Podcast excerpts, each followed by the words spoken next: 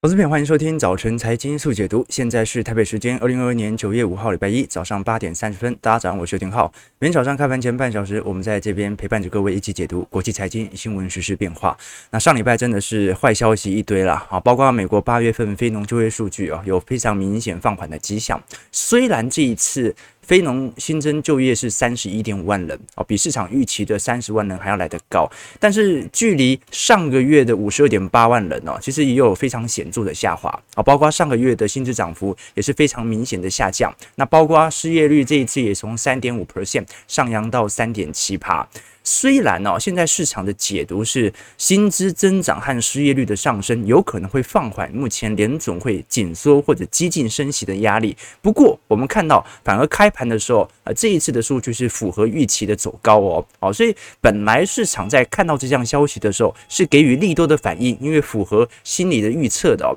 不过在盘中的时候，我们看到礼拜五哦，诶。美国股市又开始进入一个明显的下跌格局了，主要是盘中的时候，我七国集团 G7 哦同意对俄罗斯进行石油的相关价格上限的这个政策哦，那也以此来减少俄罗斯的石油收入。那同时呢，我们也看到哦，俄罗斯作为一些回应哦，也关闭了北溪一号全部管线啊，那加上。啊，那尾盘的时候，美国对中国的关税也在持续哦，所以美国股市反而是尾盘的时候持续的下杀哦，最后四大指数哦，全部走低哦，标普五百指数哦，礼拜五跌了一个 percent，纳指和费半也差不多。那如果以一周来看的话，道琼周跌幅是回落了三个 percent，标普周跌幅三点三 percent，纳指则是下跌了四点二 percent。那当然跌最重还是费半哦，费半跌幅有七个 percent 呐。哦，所以我们看到哦，虽然在七月中旬以来，哦，市场对对于科技股或者成长股板块的资金是不断的进行推高，也造就了过去半个月以来的畸形反弹呐。好，因为正常来讲，我们讲呃缓牛急熊哦，反弹哦，就算是。回到一个多头氛围都不会如此急涨，那现在呢，反而在上礼拜哦，开始产生了大量资金轮动的流出。如果我们回归来看一下八月份，过去我们跟历史进行回测，会发现八月份本来美国股市表现就不太好，但这一次应该是美国四十年以来最差劲的八月份。也就是说，我们把所有不管是大宗资产。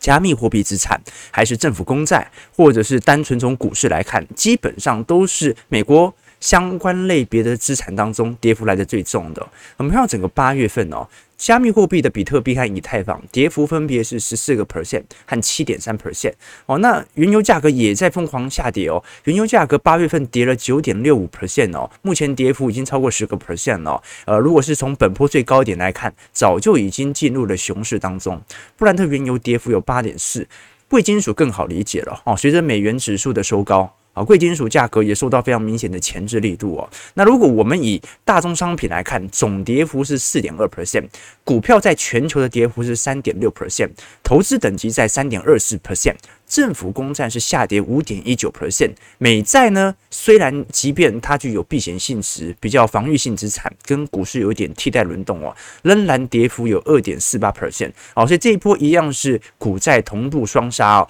那欧元区的国债更不用讲了，欧元区是受到美元升值的影响，加上内部由于能源危机所造成 CDS 的交易量大幅的增加。欧元区国债光是八月份就跌掉了四点八七 percent 哦，那标普跌了四点二啊，香港恒生指数和沪深哦，反而在本波的全球股市的下拉当中哦，跌幅算轻的，不过这也很好理解啦，哦，人家从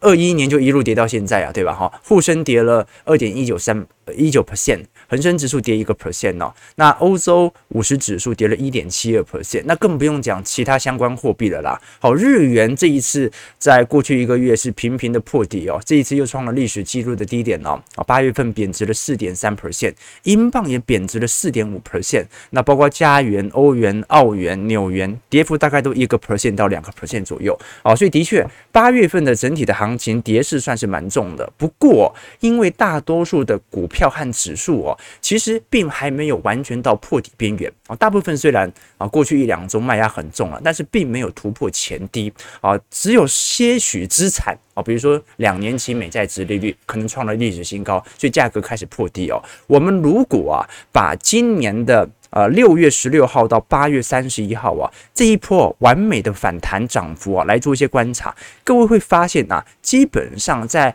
呃八月呃六月份以来的涨势也算是非常显著的哦。标普五百指数这一波有上涨了八点二，全球上涨了六点九。那你像是不管是欧洲或者新兴市场指数啊，都有不错亮丽的表现。那我们刚才跟各位提到啊，因为八月份我们来看一下历史回撤。好，这张图表示从一月份到十二月份，美国股市针对对，一九五零年、过去二十年、过去十年以及中期选举年来进行绩效的回测，那你会发现啊，通常在八月份和九月份哦，美国股市通常表现都不是特别好，而且九月份哦，是根据过去二十年、十年或者在其中选举啊，基本上。根据历史几率回测啊，基本上一定是负报酬，一定是负报酬啊，就是说很少在九月份美国股市还能够有所收涨的状态啊，就从九月一号到九月底，那通常在十、十一、十二月。随着美国啊消费旺季的来临啊，加上啊比较明显的电子带货潮，这个时候通常才会有不错亮丽的表现。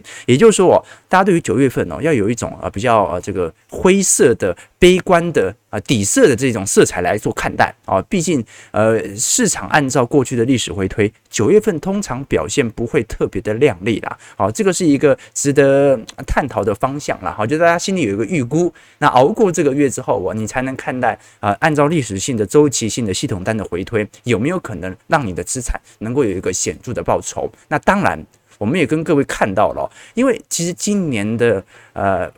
空头啊，算是走的不算短哦，不算短哦啊，因为按照过去历史周期，短期内的修正哦，早就已经超过现在的时间线了，所以现在基本上已经有一点非常明显。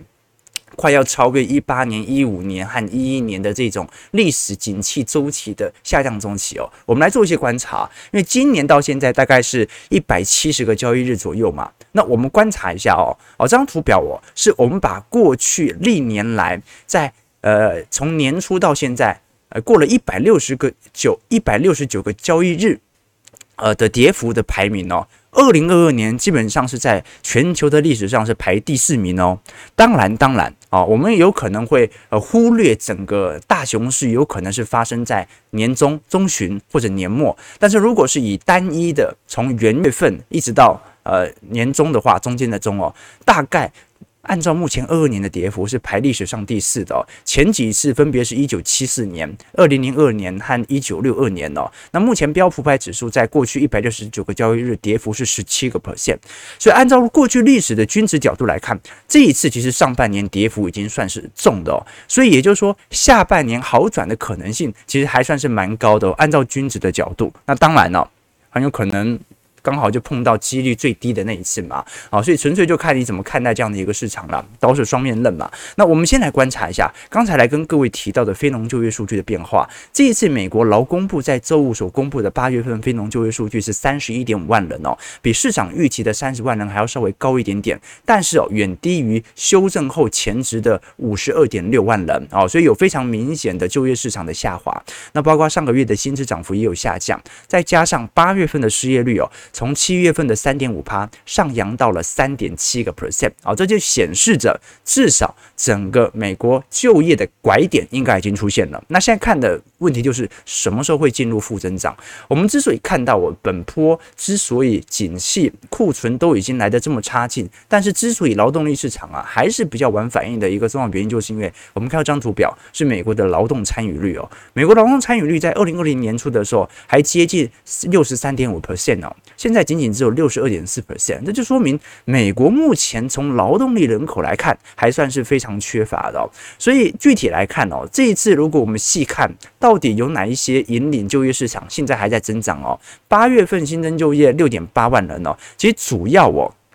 我们看到的还是一些医疗保健业或者零售的贸易系统哦哦，这一些市场由于当时受到疫情冲击，可能有大量裁员的现象之后啊，那现在职工开出来之后啊，很多人并没有回到这个就业市场当中，反而这些实业者、零售业者的变成最为缺工的地方。那当然哦，呃。到底现在的数据够不够成联总会可以放缓紧缩步调？大多数投行都认为是不够的，因为哦，现在联总会自己都还没有看到，认为经济进入了实质的经济衰退。那么按照过去历史经验哦，通常失业率必须要连续三个月有明显的上升趋势，才会触及到政策的转向。哦，那现在是第一个月嘛，所以要等到九月、十月的。失业率都还在明显的上行格局，这个时候才会形成对于联总会还有政策上的转变。那当然哦，如果我们细看目前美国做全职工作跟做兼职工作的人口比例，就会发现一些有些有趣的变化。就是非农就业数据之所以还保持这么亮丽，有一个重要原因哦，就是因为你看到哦，橘色区块是做 part time 啊，就做兼职工作的人哦，正在高速的上升，这就说明。如果一个人同时身兼两份或者三份工作，那某种程度他其实自自己就在创造就业岗位哦。我刚刚朋友可以理解哦。通常我做全职工作的时候，只做全职就说明其经济不错嘛，我不需要因为抗通膨我还要到处去兼职嘛。但是如果我做的 part time 的工作越来越多，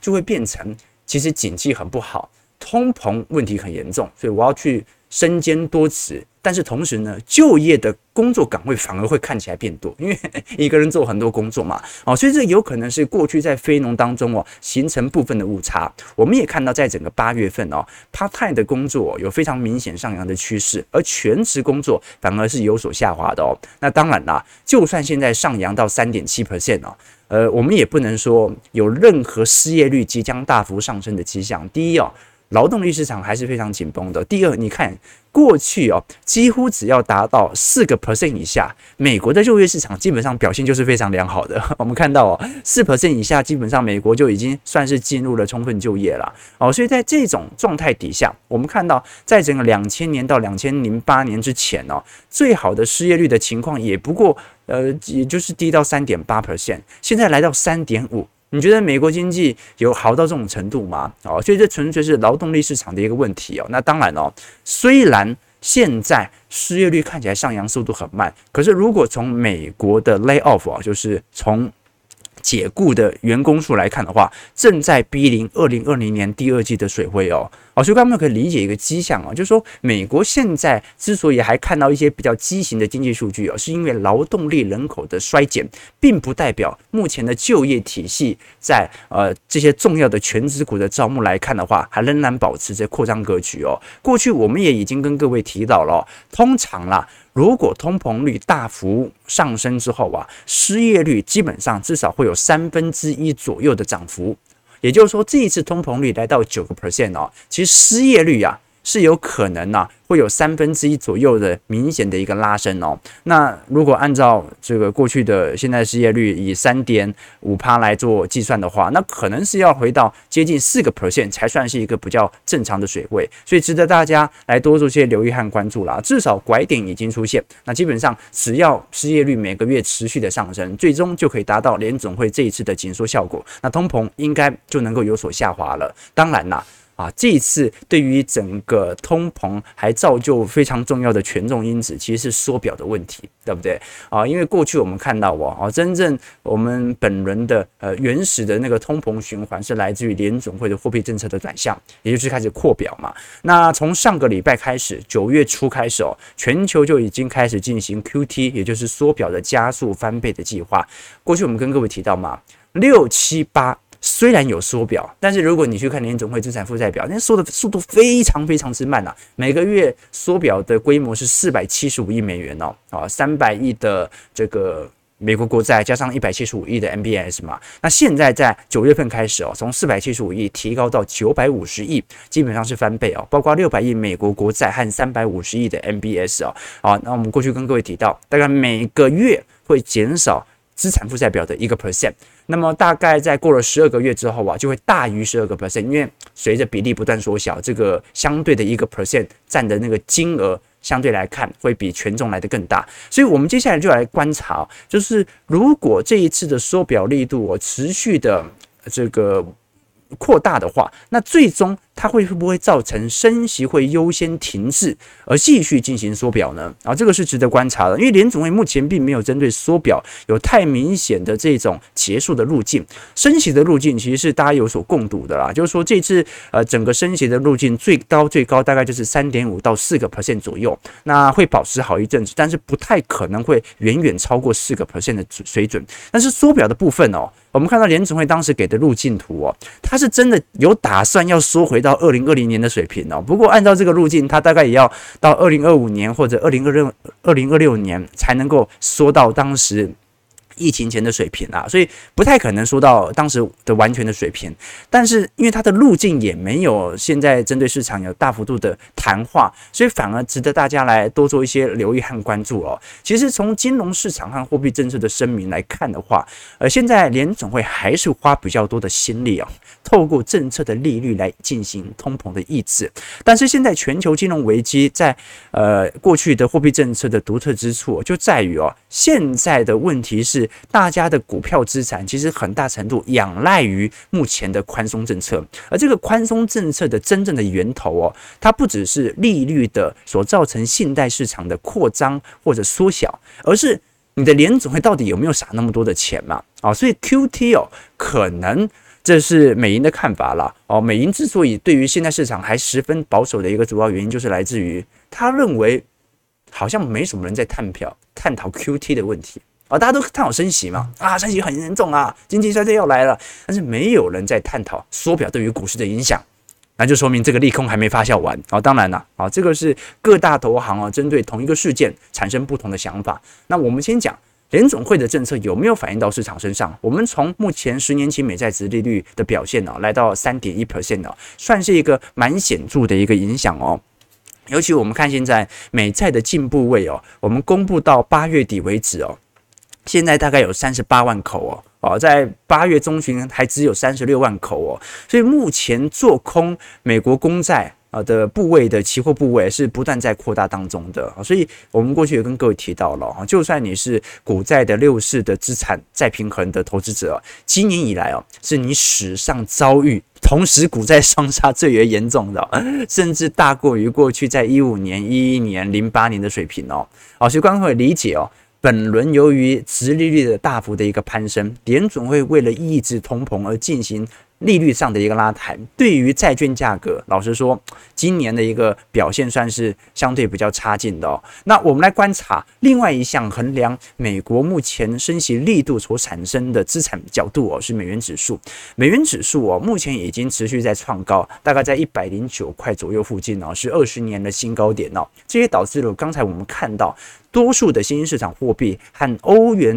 呃欧洲市场货币啊，都产生大幅度的一个走贬哦。那现在来观。察的一件事情是，因为呃，美元指数从零八年以来的多头趋势哦，涨幅已经接近升值趋势有百分之五十四了，这就说明，首先。好，这个美元它仍然是世界上的主要的结算货币，要不然它就不会一路升值到现在了嘛。那第二点哦，按照过去历年的升值循环的话，通常啊，每隔十年到十五年的升值循环呢，会迎来接近十年左右的贬值循环。好，这个很好理解啊，这个美元它会有收缩的时候，也会有扩张的时候，那它会有一定的大周期性，尤其在大幅升息的区间，比如我们看到过去几次大幅升息哦。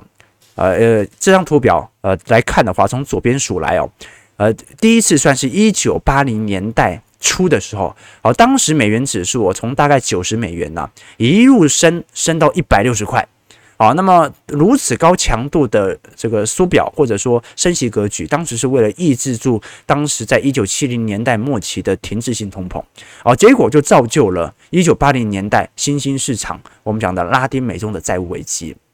那第二次是从一九九五年开始进行高强度的升息，从美元指数大概八十八左右，一路升到一百二。哦，那这段时间爆发了亚洲金融风暴，亚洲市场的货币开始产生暴贬。那从二零零八年以来，货币宽松没多久之后，从一五年开始进入一个比较明显的收缩格局。这段时间。啊，很多人会觉得说，美国主要是针对中国市场进行资产价格的泡沫戳破啊，但是这段时间反而中国是主动进行自我的泡沫戳破啊，所以反而变成了啊，中国去杠杆之后啊啊，一直保持着不管是股票。啊，或者是相关资产国债相对比较低积极的水平，因为它不让你有堆起泡沫的可能性，那就不会被戳破嘛。那现在来看哦，这段时间有部分的新兴市场啊开始感受到本波的美元升值的力度，我们就要来观察了。每次美元升值必有大灾难，这一次是零星的市场开始出现一些部分的危机，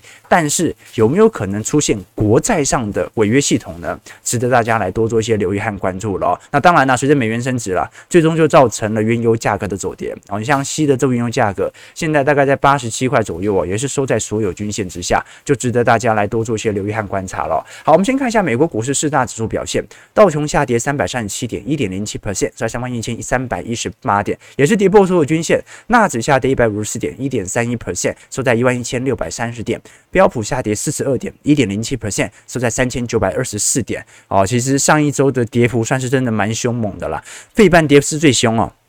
下跌二十六点，一点零二 percent，收在两千五百九十九点。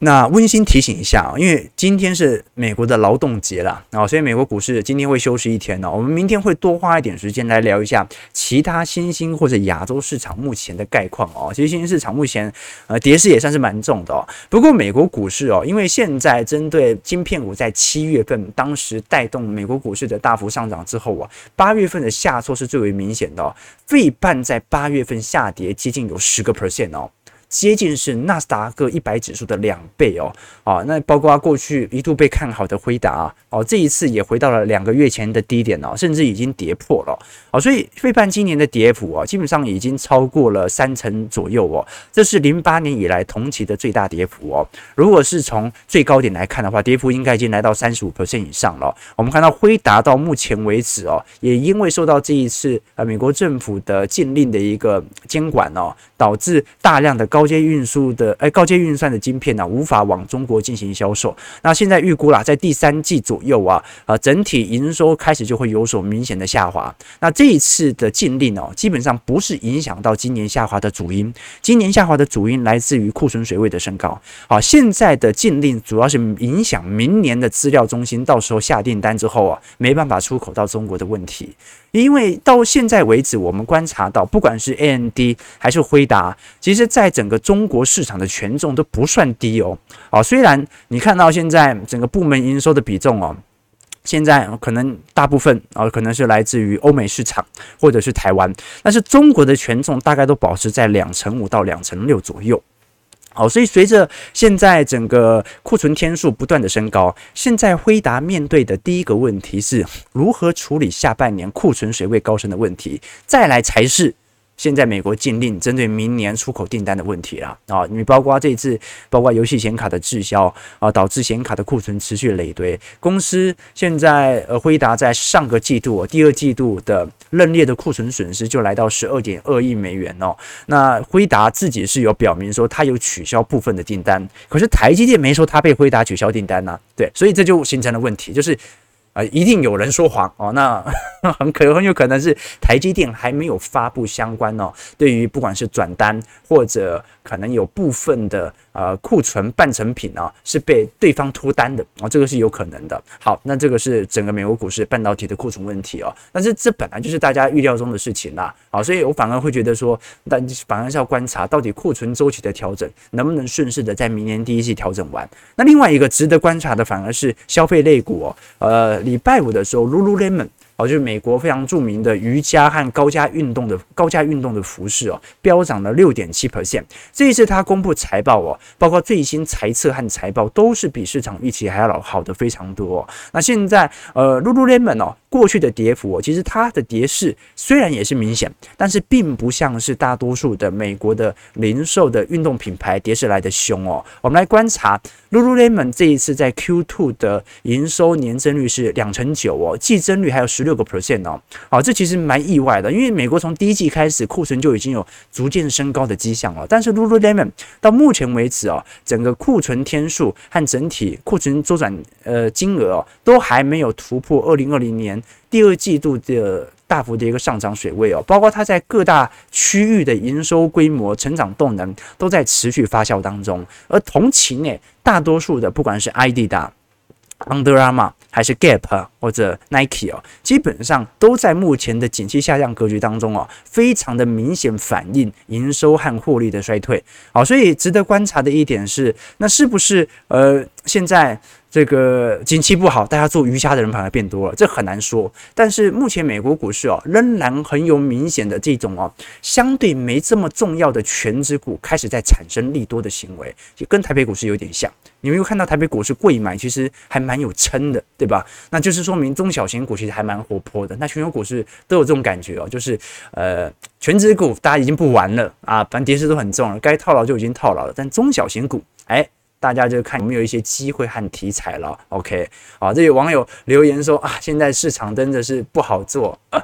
什么投资办法感觉都很难赚啊。不会啊，好，如果你去，哎，你放空也不好赚，对不对？哈，台北股市哦，就算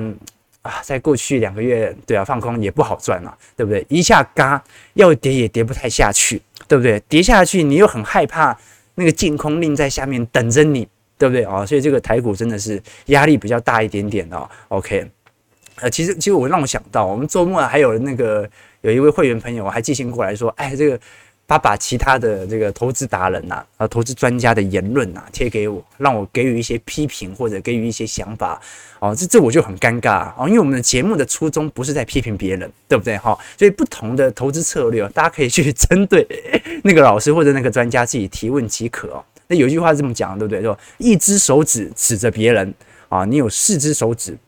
指着自己。对不对？啊，不对，只有三只哈，只 只有三只哦，不对，是三只。你有三只手指头指着自己。那以前有一个那个地狱梗的笑话嘛，他说希特勒当时还是在野党的时候哦，就不断的去辱骂执政党嘛，然后执政党就说：“你知道吗？你一只手指头指着别人，有三或四只手指头指着自己。”后来那个希特就发明那个纳粹礼嘛，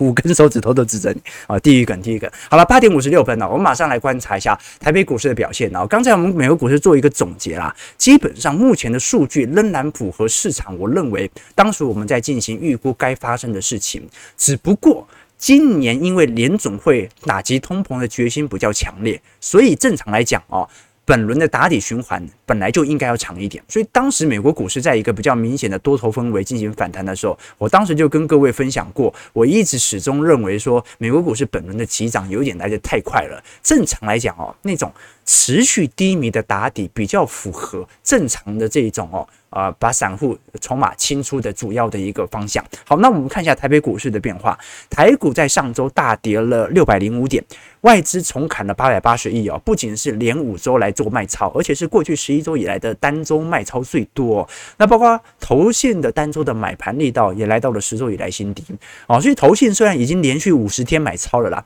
但是越买越少，越买越少，这说明什么事情呢？大家买到没钱了啦，散户都快买到没钱了，ETF 规模的增长力度都开始有一些见顶了。但是中小型股哦，其实还是蛮有表现空间的。我们看到这一波贵买指数啊，其实还算是撑在高位的区间哦。那因为现在是中秋节了啊，礼拜五就要。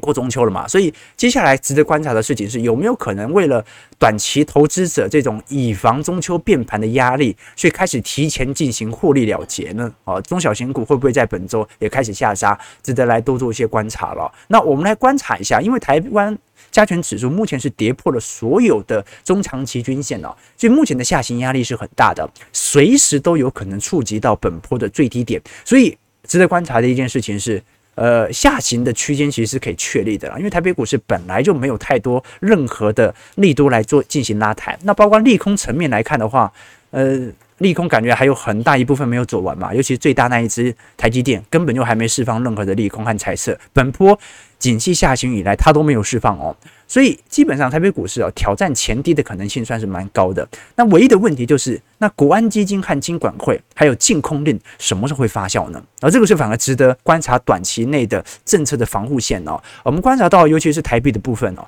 已经贬到三十点六块了哦，也算是本轮的贬值的新低了。我们包括。现在看到，不管是日币、韩元，也都在持续的创新低当中。我们以今年跌幅来看哦，你看美元指数涨势最凶嘛，涨势涨了十四个 percent。那呃，如果是南南韩的这个韩元的话，跌幅有十个 percent，新加坡币哦，而且新台币是贬值有八点四 percent，日元贬值十六 percent，不过从高点来看，贬值已经突破两成了。英镑的部分贬值有十二个 percent 哦，那我们观察到欧呃欧元也是十二个 percent 左右，那人民币有贬值七点五 percent，境外人民币是七点八，跌势稍微重一点哦。我们观察到在整个新兴市场的每年的买卖超，今年真的是已经算是全球。系统单应该是零八年以来的最大的卖超了啦。好，台湾在二二年的卖超金额已经超过一兆台币，三百七十四亿美元了嘛。南韩卖超金额是一百二十三兆美元，不过一百二十三亿美元，不过已经。加上去年的话啊，也超过台湾的卖超力度了。那印度的部分啊，今年也卖了两百一十七亿美元。所以现在在新兴市场的累计卖超啊，真的是连续三年外资都在进行获利了结的卖压，所以不算是针对台北股市。那如果我们观察目前外资的买卖超变化，外资买卖超哦，你看到现在有一点类似六月中旬的感觉哦，就感觉有一波新的力道要再度的涌现。那么就要来观察了，因为现在小台多空比啊是超级看多。那有点尴尬哈，那就说明现在台北股市的下行区间应该快要确立了。那值得观察的一件事情就是，会不会随着呃政府政策的出场，那外资会不会突然又开始进行转向了呢？哦，这个是值得观察的。但至少可以很明显的展现，目前小台的看多情绪是非常之浓厚的。那最后我们再来观察一下目前。礼拜五大家比较关注的富邦金的法说会哦，因为礼拜五哦，其实这一次富邦金在整个上半年的法说会哦，呃，在财报层面并不如其他寿险股想象那么差劲哦。这一次富邦金 Q2 公布上半年的税后净利哦是六百九十四亿哦，年减率是两成，哦，这可以接受嘛？哦，全球本来呃股票资产呃债券资产都在大跌，每股盈余是五点六二块，但是我们观察到哦，如果是从实质的税后净利来做观察。大概呃，相对于去年也没有到完全明显砍半的水准哦，这其实就来自于寿险业的大幅度的支撑。我们看到富邦人寿在二二年上半年的税后盈余是六百三十二亿哦，还是市场第一哦。那包括啊保费啊或者初年等价的保费是位居第二。那如果是从六月底的净值三千一百二十亿来看的话，净值比是六点五 percent，表现还算是非常稳定哦，也没有任何资产系统性的问题哦。所以因为富邦哦。它主要的营收来源就是来自于富邦人寿，而富邦人寿，我们如果讲人寿业的话，但其他人寿大部分在实体的获利几乎都是砍了三成到四成。好，但是我们现在看得很清楚嘛，在整个二二年上半年，其实富邦人寿整身获利的下滑幅度。并没有当中想象中来的大，那唯一明显在亏损的是富邦产险啊，这也很好理解啊。这个本来大家的理赔件数在呃这个今年上半年的时候就非常明显哦。那富邦产险也几乎把过去三到四年的获利也全部赔光了啦。那另外一个是富富邦证啊，富邦证基本上上半年获利也年减了六成，但至少还在正成长，对吧？啊，所以其实它本身旗下的这一些子公司哦。富邦银是明显受到升息利差的扩大，富邦证是受到成交量的一个影响，那富邦产险受到防疫保单的理赔，那最后就是看富邦人寿了嘛，占整体营收接近八成哦，那。目前它的下滑力度并没有想象中来的踊跃，所以它的跌幅哦，相对国泰金也没有来的这么重哦。如果我们从 P/E ratio 或者从 P P 比来看的话，其实目前也没有到极端的低水平呐，只能说比过去的基期水平稍微低一些啊。那么大概从 P P ratio 来看的话，现在大概在一倍多左右哦。过去它是零点四倍到二点二倍嘛，好，那大概接近到零点八五倍以下的时候，才换是一个比较便宜的水位啦。可是我们也观察到。到了啦，因为今年整体的金融股的投资收益表现不是特别好哦。如果你把呃十五家金控的总股息哦，你假设今年的下半年呐、跟上半年的获利一样哦，没有更差哦，那明年能够配今年的配息大概就一千到一千两百亿而已哦。去年大家配了接近两千五百亿哦，也就是说，明年配今年的配息很有可能只有今年配息的一半哦。所以，除非股价砍半，才能够保持以往的现金股利殖利率。好，这是一个比较大的一个问题哦。我们看到十五家金控的半年报哦，上半年以净值已经蒸发了一点二兆，剩下三点五四兆，主要还是金融资产上的未实现损益了。那你看年底如果把损益开始做认列的话，那么就会更明显的影响到净值的递减了。好，所以现在如果是从权益来看的话，大部分哦。除了第一金之外哦，基本上十四家金控啊都是全部是负的啊，也就是说今年基本上没有金控是真的在赚钱。那么如果以十五家的金控业者在下半年的获利哦，跟上半年一模一样的话啊，那基本上哦，明年最多最多最多也就发到一千两百亿左右。好，所以明年的现金股利可能不会太亮丽。现金股利值利率不一定，它取决于股价嘛。但是现金股利的发放，明年一定不会太好。那也有可能。金融存股族会明年的时候受到这样的一个影响啊，开始停止存股，这个时候可能会有一个更便宜或者更低价位的出现啊，所以纯粹呃就是从现在的实体的获利情况，我们来推导一下明年的现金股利直利率啊，到时候我们在接近年末的时候再来跟各位做一些推算啊。好，台北股市刚才开盘呐，好，现在收涨五十三点，也是一万四千点左右附近啊。今天成交量呢，大概是一千八到一千九百亿左右，收在一万四千七百二十四点。啊，日子很难过，但是台风天刚走啊，今天啊，或者说这个礼拜有没有可能反而会有一些系统性的回补力道呢？啊，但我觉得小台还看多的部分的话，那么大家反而主力是抛货抛的乐不思蜀呢，是吧？九点零五分，感谢各位今天参与。如果你喜欢我们节目，记得帮我们订阅、按赞、加分享。我们就明天早上八点半早晨财经速解读再相见。祝各位投资朋友看盘顺利，操盘愉快。